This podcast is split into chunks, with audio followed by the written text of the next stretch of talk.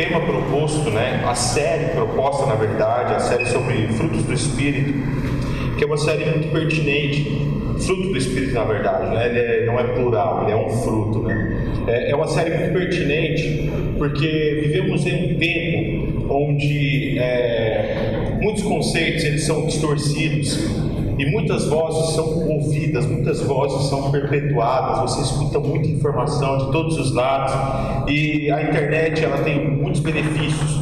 Eu não sou um paladino contra a internet, muito pelo contrário, eu acho que a internet tem muitos benefícios, mas também ela traz consigo muitos malefícios, ela traz em seus meandros, é entremeado em toda essa, esse, essa benesse de comunicação, de informação disponível, ela traz também muita coisa ruim. E é, dentre essas coisas, nós temos a principal dela, a distorção das coisas, a, di, a distorção de conceitos. E o fruto do Espírito em si, ele é um conceito é, que vem sendo distorcido a, a, sua força o que impulsiona, a sua força motriz, aquilo que é o gerador do fruto em si, ele é desfocado, ele é desfocado, né? Nós temos alguns movimentos, nós iremos ver durante esta fala, deixa eu colocar meu celular aqui, senão eu vou passar do tempo. Nós iremos ver durante essa fala vários momentos ou várias citações onde movimentos da internet, movimentos que vocês vão conhecer, que eu vou citar e vocês vão se lembrar, que tentam é, colocar a origem ou a força impulsionadora do fruto em outro foco que não seja o espírito. Lembre-se sempre, todos os frutos citados aqui, eles são frutos de um dom, é fruto do espírito não é fruto da virtude, não é fruto da ética, não é fruto da moral, são, fru é, são conceitos, adjetivos, é, são condutas que têm como origem total e única o Espírito Santo. A partir disso, nós conseguimos estruturar muito melhor a forma como nós aperfeiçoamos esse fruto e a forma como nós buscamos esse fruto. Perfeito? Por praxe, vamos ler lá em Gálatas 5, né, a origem do texto ali, o conceito paulino. É muito importante que a carta aos Gálatas, vou fazer uma introdução aqui muito simples é, da carta aos Gálatas, para que nós não entramos nesse texto de forma descalço. Né? A carta aos Gálatas foi a primeira carta que Paulo escreveu, a primeira carta que ele escreveu às várias igrejas que ele pastoreou, as igrejas que ele discipulou.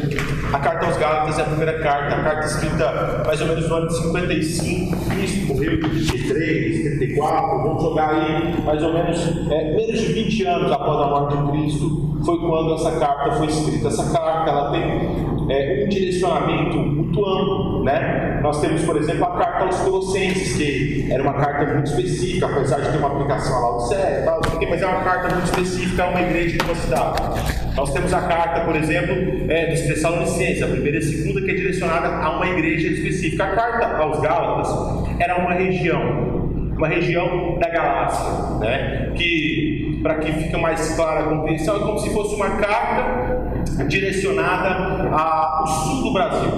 A carta sulista, né? a carta direcionada ao sul do Brasil, essa era a proposta de Paulo. Ele escreveu uma carta direcionada a um grupo muito específico.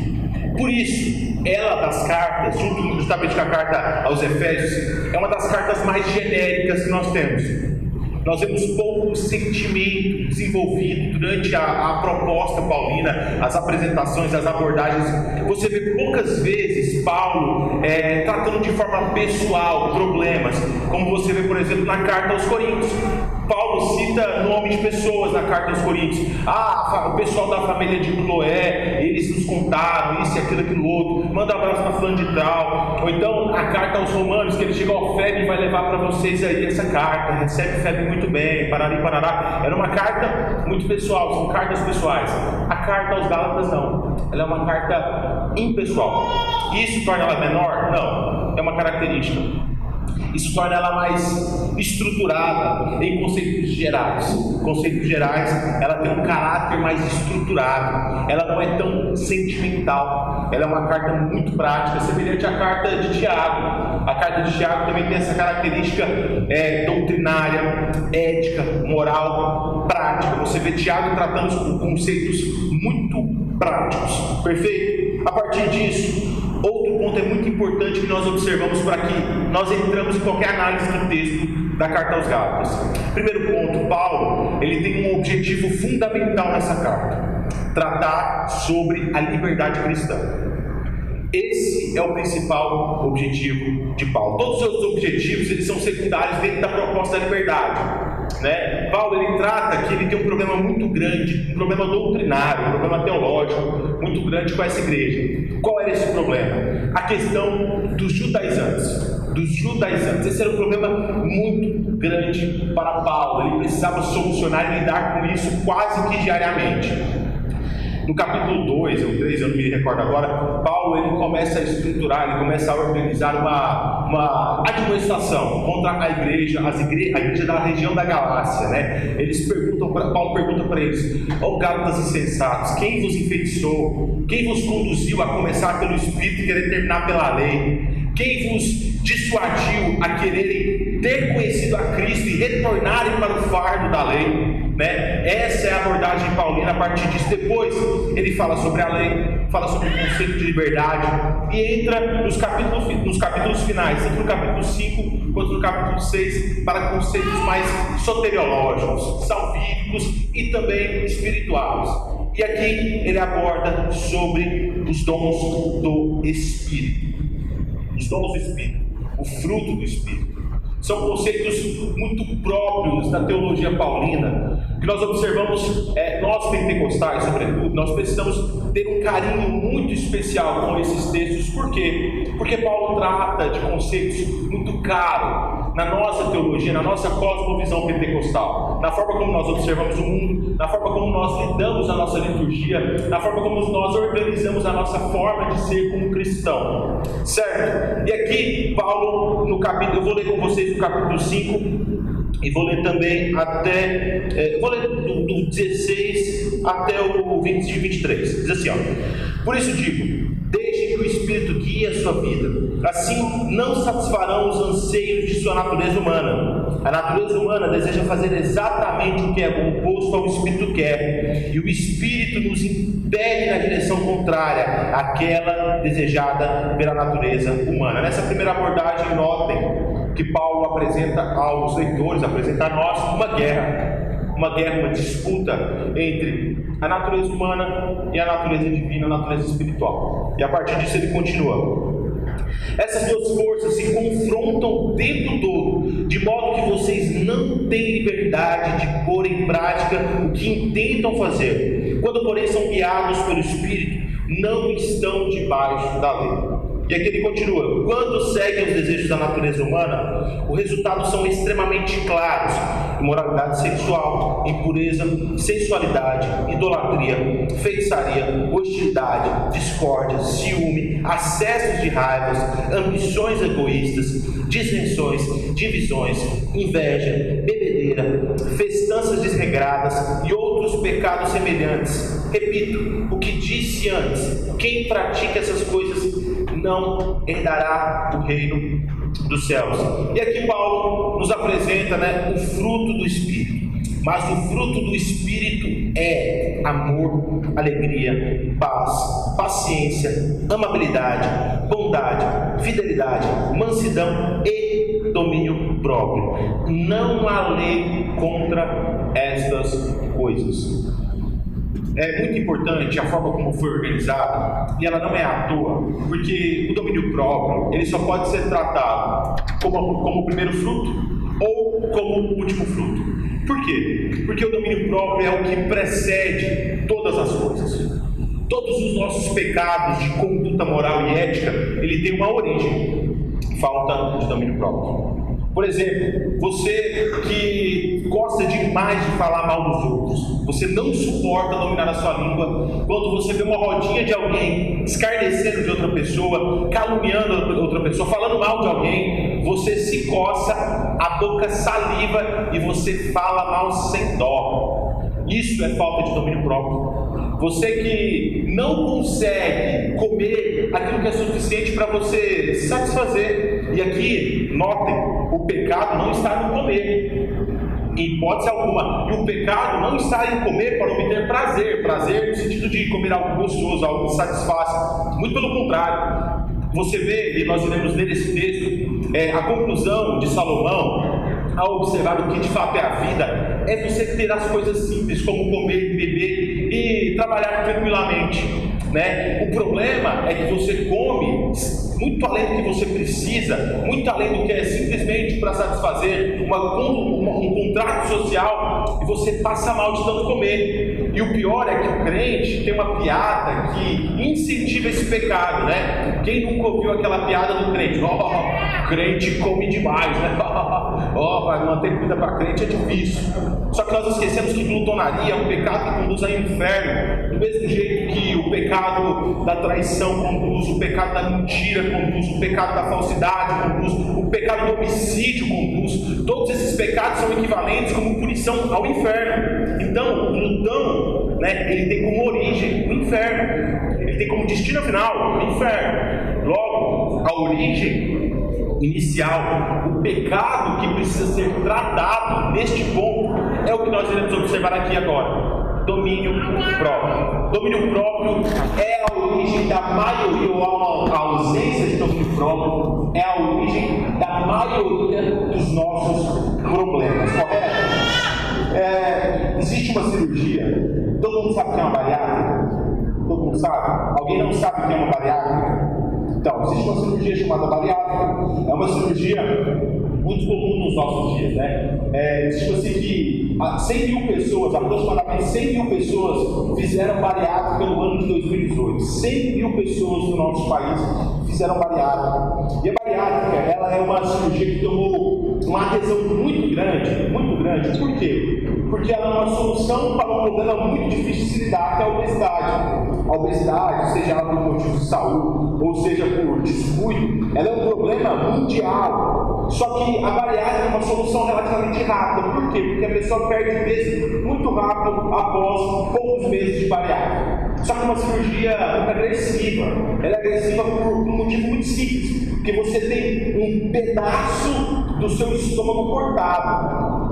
Você tem um pedaço do cortado, você perde um pedaço do seu corpo em favor de uma, uma saúde, em favor de uma. Enfim, eu não vou entrar no mérito do que motiva as pessoas a fazerem bariátrica, mas o que vale aqui na nossa reflexão é que a bariátrica é muito agressiva.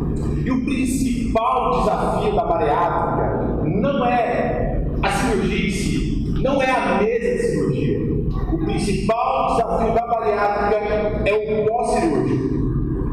Principal desafio da bariátrica é depois que passa o romance, os dois anos depois da bariátrica, 50%, olha esse número, 50% das pessoas que fazem a cirurgia, a cirurgia tem algum tipo de ganho de peso. Algumas retornam ao peso que ela já teve, e uma grande parcela desses 50% ganham mais peso ainda. E é muito é um desafio. Por quê? Porque não tem volta. Você perdeu seu estômago em prol de uma, de, de uma saúde, um bem-estar físico que é necessário e tal. É, eu, eu, tenho muita ressalva com alguns movimentos que vêm se desenvolvendo nas, na, na, na, nas mídias sociais e tal, socorro, no socorro e tal. As pessoas lembrarem sempre que isso é uma questão de saúde. Né? A obesidade é uma condição de doença, mas isso não cabe ao mérito aqui da reflexão. Vamos guardar no canto aqui, retornando ao domínio próprio. É, é muito importante nós observarmos que é um ensinamento para nós cristãos. Por quê? Porque não adianta você só ir lá e cortar uma parte do seu corpo se você não está aqui, ó. O problema de quem faz bariátrica é que não faz uma cirurgia na cabeça.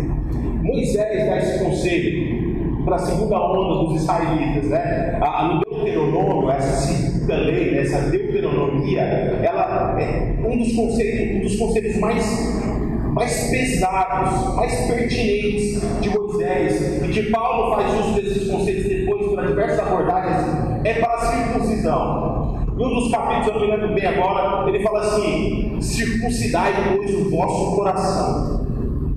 Não adianta nada você circuncidar o seu corpo, se ser um israelita, ser um judeu, aos olhos de forma exterior, se você não circuncidasse, mostrar-se separado a Deus também em seu coração. Por que, que eu estou te contando essa história da bariátrica? Porque a bariátrica é um perfeito exemplo dos malefícios da falta de domínio próprio. É um perfeito exemplo porque nós buscamos soluções rápidas para os nossos problemas. Nós somos uma geração que tem um anseio, uma tara buscar soluções instantâneas. É, é, é o McDonald's, sabe? É o drive-thru do McDonald's. É você ir fazer um miojo de três minutos. É você achar que você vai mudar o seu caráter distorcido em uma fala, em meia hora, sem renunciar absolutamente nada da sua vida. Sem você buscar transformar, se submeter à totalidade da busca por Isso é uma, é uma empreitada quase etopéica, sabe? Você tem que buscar com muito afinco. Só que sempre, retornando à minha abordagem inicial, com a origem no Espírito Santo. Não adianta você achar que você vai conseguir fazer uso, domínio e ser a expressão visual do fruto do Espírito a partir das suas forças. A, partir daquilo que você acha que você é, das capacidades que você acha que você tem. Perfeito? A partir disso, eu quero ler com vocês Tiago 4. Vamos lá. Abram suas Bíblias comigo, quem quiser acompanha. Perfeito? Depois você guarda a sua Bíblia quando você voltar para casa. Quando você fica lá perto. Tiago 4. Tiago, como eu já disse anteriormente, ele trata sobre conceitos muito práticos da fé. Tiago trata sobre conceitos diários. Né? Pedro tem uma, tem uma questão com Paulo, né? Pedro fala, né? Paulo escreve coisas muito estratosféricas, né? Paulo fala de conceitos muito distantes. E Tiago não, Tiago ele fala de coisas do dia a dia. Você não vê nenhuma grande abordagem teológica em Tiago. É muito interessante porque nos cinco capítulos de Tiago você não vê nenhuma abordagem, por exemplo, soteriológica, ou da teologia de Deus, ou características do Espírito Santo. As abordagens são diárias, litúrgicas, em, no sentido real da palavra liturgia. Né? A adoração em tudo que você faz. Perfeito? A abordagem de Tiago é muito ordinária, diária, comum. Tiago 4 diz assim: ó, de onde vêm as discussões e brigas em seu meio? Por acaso não procedem dos prazeres que guerreiam dentro de vocês? Querem que não tenham e até matam para consegui-lo. Invejam os outros que possuem, lutam e fazem guerra para tomar deles, e no entanto não têm o que desejam, porque não pedem. E quando pedem, não recebem, pois seus motivos são errados. Pedem apenas o que lhes dará prazer. Quero falar de forma bem breve sobre o conceito de prazer. Porque nós precisamos entender o motivo do lado negativo, a ausência de domínio próprio, como um conceito. Né? Eu vou nomear esse grande inimigo do domínio próprio como prazer. Prazer, vontade, desejo. Você vê esses conceitos sendo tratados na Bíblia constantemente, na filosofia, você, você vê, no, vê isso sendo tratado antes de Aristóteles, antes de Platão, antes de Sócrates. É um conceito que sempre incomodou profundamente a mente humana. E aqui eu quero destacar primeiro é, prazer como um Senhor. O prazer como um Senhor. A palavra prazer no grego, hedonê, ela é muito mais do que simplesmente é, uma característica. Hedonê era uma deusa. Hedonê era uma deusa filha de Psique, da mente. Ela é filha de Psique, da mente, com Eros, a paixão. Né? O sentido de paixão é mais sensual, né? erótico. Então, essa era a formação de Hedonê. Filha da mente com o prazer sexual, o prazer sensual, o prazer criador também. Tem um caráter criador também na figura do Eros, na, filosofia grega. Mas aqui, eu quero destacar com vocês por que Tiago faz exatamente essa palavra. Todos os leitores do primeiro século, escutaram Paulo, Tiago falando assim, ó, o problema, as guerras e os desentendimentos que existem entre vocês, eles têm uma origem do prazer, do desejo, da hedonê que habita dentro de vocês. Daquilo que habita dentro de vocês. Nós somos muito bons em terceirizar a nossa responsabilidade Nós somos excelentes em culpar tudo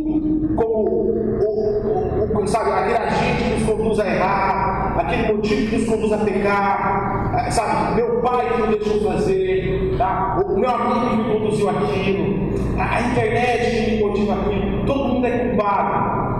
E nós colocamos as brigas e as distensões que existem entre nós como motivos externos. Mas Tiago chega e diz: a razão, a origem de todos os males que vocês passam não é necessariamente o mundo, não é necessariamente o diabo, não é necessariamente aqueles que estão ao seu redor. O problema principal é você. O problema principal é a falta de domínio próprio em tudo que você faz. De você não conseguir ficar meia hora sem o seu celular. De você não conseguir ficar uma hora em solitude. De você não conseguir ficar num culto sem puxar o celular e olhar o seu Instagram. De você não conseguir se dominar por uma hora e vinte, uma hora e meia, sem se distrair, se entreter nessa tela, né? nesse Black Mirror, né? nessa tela preta que nos, nos mostra nós mesmos, mas também mostra aquilo que de pior que há dentro de nós. Nós não vamos entrar nesse mérito filosófico do Black Mirror, retornando ao domínio próprio. Esse é a grande, essa é a grande proposta, a grande proposição de Tiago a origem dos males que eu enfrento diariamente, a origem dos demônios internos que eu. E aqui, eu vou abrir um parênteses muito breve, é, porque às vezes nós cristãos temos a tendência de culpabilizar demais o diabo. E aqui eu não estou diminuindo o papel espiritual do diabo, dos demônios, em nenhum momento. Se tem alguém que acredita nisso e já viu por diversas vezes manifestações, sou eu. Não tem nenhum problema em relação a isso. Só que grande culpado de tudo que nós passamos em nossa vida é nós mesmos. Somos nós mesmos. O diabo só potencializa aquilo que nós permitimos que ele venha potencializar. Aquilo que a Bíblia chama como brecha. Sabe as brechas que nós abrimos em nossas vidas? Aí já entra. Na história de Jó isso é muito claro. É muito claro. O diabo ele não teve autorização de tocar em nada de Jó sem a permissão de Deus. É muito importante o exemplo de Pedro. Cristo vai alertar a Pedro e diz: O diabo tentou se andar na sua tampa diversas vezes. Se não fosse eu rogando ao Pai, ele tinha conseguido. Lembre-se, todas as vezes que você enfrentar um problema de caráter, um problema de caráter, um problema moral, a origem, ela provavelmente está em você. O culpado provavelmente é você. A sua falta de disponibilidade de domínio próprio. A sua entrega às coisas deste mundo. Você sabe por que, o jejum ele é uma, jejum é uma, uma disciplina muito cara para nós cristãos? Porque é um princípio de domínio próprio. Se você consegue dominar aquilo que você come, que é essencial para a sua vida, você consegue começar a dominar as demais coisas que não são essenciais. Eu, eu tenho muita preocupação com quanto nós cedemos de forma irracional para os nossos desejos.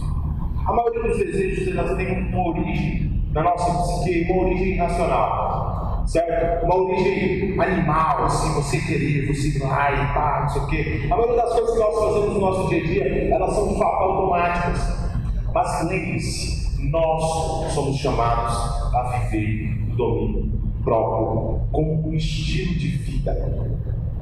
E aqui eu entro num ponto interessante, porque existe um movimento na internet é, muito voltado para o masculino, movimento que não é bem individual, mas resvala nos individuais, tá? que prega uma filosofia que parece ser muito revolucionária, muito moderna, muito não sei o quê, mas ela é antiga e incomodava já Paulo dentro de Paulo. Né? Estoicismo. O que era o estoicismo? O estoicismo era uma, uma filosofia muito simples, muito rasteira, muito tranquila de se entender. Mas ela era uma filosofia que tinha um apelo moral muito forte, um apelo ético muito forte, onde as pessoas eram incentivadas a desenvolver a sua disciplina, a se privar dos prazeres humanos, né? a se privar da, das formas de vida. Isso incentivou muitos movimentos é, mendicantes, movimentos é, de monastério, que se recusaram, abandonavam a vida do jeito que ela é. Mas é, um, é uma, uma armadilha absurda porque muitos seguem a esses movimentos achando que são capazes de retornar e vivenciar uma vida ética e moral plena, sem o auxílio do Espírito Santo.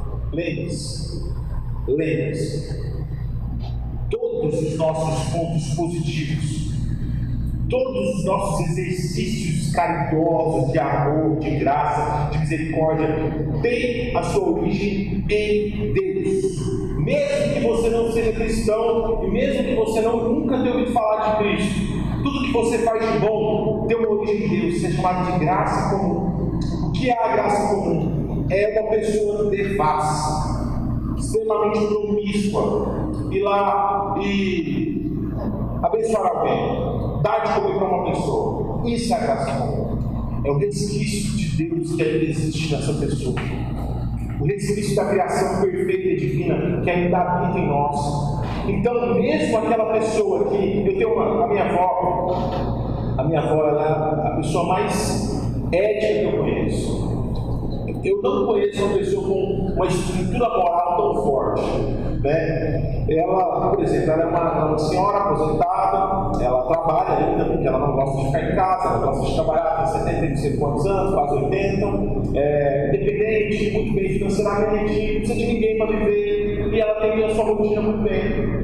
E um dia questionaram ela por que, que ela nunca pegou o dinheiro do INSS né? Porque ela não pega, porque ela tem idade e tal. E ela disse assim: eu, ela é japonesa, eu é, não preciso eu tenho meu salário. Eu tenho meu salário. Eu não sou aposentado, eu estou trabalhando. Se eu me aposentar, eu vou estar sendo mentirosa. Por quê? Porque eu ainda tenho como sustentar e eu vou ser o peso do governo. Eu não quero ser o peso do governo. Eu fiquei, eu, eu olhei assim, eu convivo com ela, ela é a mãe da minha madrasta, a pessoa chama de vó, mas é a mãe da minha madrasta, é a minha segunda mãe. Eu olhei assim, eu conheci ela desde os três anos, eu fiquei pensando aquilo, me tocou profundamente. Falei, cara, olha, eu vejo gente de 50 e poucos anos com condições de trabalhar e tal, não sei o quê, se aposentando, enfim, eu não estou jogando mérito, eu só estou dizendo, usando como exemplo um conceito moral muito sólido só que ela não é cristã. Ela não é cristã. Ela nunca entregou a sua a Cristo. Ela nunca entregou a sua vida Cristo. Só que, mesmo essa mulher que tem esse conceito muito sólido, é uma mulher que é egoísta, que às vezes é mesquinha. Vocês percebem? O mundo, ele tenta distorcer a origem das coisas boas que nós fazemos. O mundo tenta a todo momento distorcer aquilo que de bom há em você. Só que lembre-se, mesmo no mais fundo do poço você possa estar, tudo que vir de bom de você tem a sua origem em Deus. A minha fala hoje tem um ponto principal: me incentivar a exercitar o domínio próprio calçado em Cristo. Não basta você sair daqui com a consciência hiper pesada, disposto a mudar. Eu, olha, a partir de hoje, eu não digo mais para falar mal das pessoas. A partir de hoje, eu não vou mentir mais. A partir de hoje, eu vou, passar, parar de ser carente e ficar me indicando atenção, me meter em relacionamento sem nem ter condição de casar. A partir de hoje, eu vou abandonar a pornografia. Olha, a partir de hoje não adianta. Não adianta. Se você não entender que tudo isso só é possível em Cristo, a partir do poder do Espírito Santo, você vai ficar lá 3, 4, 5, 10, 12 dias. Depois você volta. como um cachorro que volta ao mundo. O domínio próprio, ele é a mãe de todas as virtudes. Domínio próprio é a senhora de todas as virtudes, porque ele é o ponto que nos faz sustentar o desejo de amar aquele que nos deu um tapa na cara. O domínio próprio é a razão que nos sustenta em continuar convivendo com aquela pessoa que fala mal de nós. Lembrando a todo momento dos conselhos de Cristo. Porque nós não somos chamados a simplesmente aturar. Eu tenho muita dificuldade quando se fala em perdão. Ai, tá, eu perdoo, mas não quero conviver. Gente, o conceito cristão é uma das coisas mais sérias que existe. Porque você é chamado a dar a outra face quando alguém te agride do lado. Se alguém te chamar para milha, que vá duas. Se alguém quiser sua capa, que dê única. O princípio cristão ele é meta, ele é para além. Ele não é simplesmente um nível humano rasteiro de ética. Não se submeta a esses grupos de internet que vão tentar te ser um perfil viril, macho, ou as mulheres, um perfil empoderado, de viver aquele momento como mulher e tal. Não, não se submeta a isso. Viva tudo isso, mas sustentado no Espírito Santo. Busque a todo momento isso mas sempre sustentado no Espírito Santo. Você sabe por que eu insistido de falar isso? Porque senão você vai ser um adulto frustrado. Um adulto frustrado. Existe uma proposta de um filósofo chamado Soren Kierkegaard, que é aqui sério. Ele escreve, ele faz um croquis de três estágios da vida humana. Ou a mulher, o ser humano, ele tem primeiro o estágio estético. O estágio estético é aquele estágio onde você vai buscar viver uma vida muito corajosa, cheia de aventuras, uma vida estética, uma vida visual. Você vai ficar postando foto no Instagram com viagens, você vai buscar ficar postando foto de comidas muito legais. Você, oh, gente, meu tom, presta atenção em mim, meu tom não é jogo, falando só para recurso retórico, eu estou falando que isso é errado. Eu não estou fazendo falando nada que eu estou falando, só estou falando o que acontece. Perfeito? Você vai ficar buscando uma vida muito estética, performática, tirando foto no Instagram, você vai ficar buscar se é aquele cara do carrão. Quem aqui não conhece tiozão de meia idade? Que fala, e aí, cara, descolado, não sei o que, que fala com vida, ou então que depois de 30 anos de casado, compra um carrão sabe? Ou então depois de 30 anos de casado, larga a esposa e vai viver uma vida de colisão aí. Quem não conhece alguém assim? Então, isso é a vida estética. É você viver de forma muito visual, de forma muito é, descolar. Depois disso existe um segundo estágio, a vida ética. Porque a vida estética, ela não é suficiente para você viver consigo mesmo. Na vida estética, você sente um vazio enorme. Existe um exemplo máximo na vida disso, que é Salomão. O Eclesiastes é a grande conclusão da vida de um homem que teve a possibilidade de viver tudo aquilo que um homem pode desejar. Um homem que teve mulheres, um homem que teve bens, um homem que teve posses, um homem que foi bem sucedido no seu trabalho, um homem que tinha tudo que um homem normal pode ambicionar. Mas ele começa com a reflexão do Eclesiastes, lá no auge, no fim da sua vida, já velho, dizendo: vazio do vazio, tudo é vazio. Essa é a conclusão da vida séria: o vazio. Aí você quer viver depois uma vida ética. O que é uma vida ética? Uma vida muito certinha uma vida muito, sabe, você é uma pessoa muito ética, muito centrada, homem certo. Não, eu sou correto em tudo que eu faço. Eu sou correto em tudo que eu faço. Tudo que eu faço é certinho e tal. Só que o mesmo Salomão, que falou sobre a vida estética, tudo que o homem poderia ter ter, ele diz que ele buscou a sabedoria, ele buscou viver o conhecimento. E você sabe qual foi a conclusão de Salomão depois de buscar essa vida ética, essa vida bem vista pelas, pelas pessoas, admirável aos olhos da sociedade? vazio. Vazio. O terceiro estágio que, Gar propõe é uma vida do saldo de fé. É uma vida onde você chega em todas essas propostas terrenas, tanto uma vida estética de fazer aquilo que você quer, se faz bem, faça, ou uma vida ética, não, você tem que fazer aquilo que é certo, você tem que trabalhar, você tem que buscar conquistar as coisas na vida, seja, vai, trabalhe 25 horas por dia e durma meia hora, faça o que tem que ser feito. Isso gera vazio.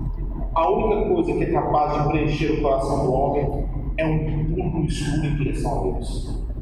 É você se lançar totalmente, confiando que lá no fundo daquele abismo existe um Deus que vai te segurar. Você não consegue enxergar, você não consegue ver, você nunca escutou a voz de Deus, mas você tomou uma decisão, mesmo na sua idade, de viver a totalidade daquilo que Deus tem para você. Domínio próprio é muito mais do que um recurso. Deve ser o nosso desejo mais íntimo, calcado em Cristo. Domínio próprio é muito mais do que somente uma busca dentro da, dentro da doutrina cristã. Domínio próprio é o que vai nos livrar de uma vida cristã definitiva. É o que vai te livrar de ficar 5, 6, 7, 10 anos batendo cabeça no mesmo pecado é aquilo que vai te livrar de entrar num relacionamento furado, que vai te levar numa vida de, sabe, você vai conseguir, vai ter uma vida acabada. Você não vai conseguir fazer nada. Com 18 anos você está num relacionamento preso, que não gera nada, já está ali, não tem perspectiva de casar, só tem uma dependência emocional um do outro, sabe? Domínio próprio fazer, é o que vai te conduzir a produzir e viver boas amizades. Domínio próprio é o que vai te ensinar a ser submisso à sua liderança. Domínio próprio é o que vai te aproximar de Deus em tudo que você faz. Nosso clamor aqui nessa noite era, é para que Deus venha nos ensinar, venha nos dar a totalidade do seu fruto tem como sustentação do domínio próprio. Que você já bem cedo, com 13, 14, 15, 16, você com 20, 25, 30, 40, vem entender que a única saída moral cristão não é o grupo de internet, não é o grupo do Telegram que vai te fazer acordar às 5 horas da manhã e trabalhar como um cavalo.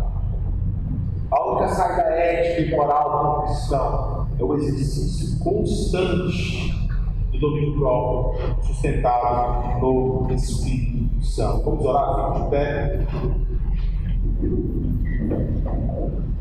Senhor, nós te agradecemos, Pai. Te agradecemos pelo privilégio que nós temos de aprender de Ti. Pela oportunidade que nós temos, Senhor, de cultuar o Teu nome de agradecer, Pai, o teu nome e de estar te reunidos aqui para aprender um pouco mais sobre a tua doutrina, sobre o teu anseio nos nossos corações e nas nossas vidas, Pai. Eu te peço, em nome santo de Jesus, Espírito Santo, nos conduza a viver a totalidade do domínio próprio, nos conduza a viver a completude do domínio próprio, Senhor. Nos conduza, Espírito Santo de Deus, a exercitar o teu fruto em todos os momentos das nossas vidas. Esse, esse, é o último ponto de uma série de observações a respeito do teu fruto, Pai. Eu te peço isso venha gerar frutos dentro dos teus filhos, Pai. Que eles venham ser mais amáveis, mais pacíficos, mais disponíveis, Pai. Que eles venham entender o que é ser cristão de verdade, se doar em favor dos outros, Pai. E principalmente dominar o seu Pai, nos ajude, porque sem Ti nós somos incapazes de viver isso na completude. Te agradecemos. Em nome de Jesus. Amém.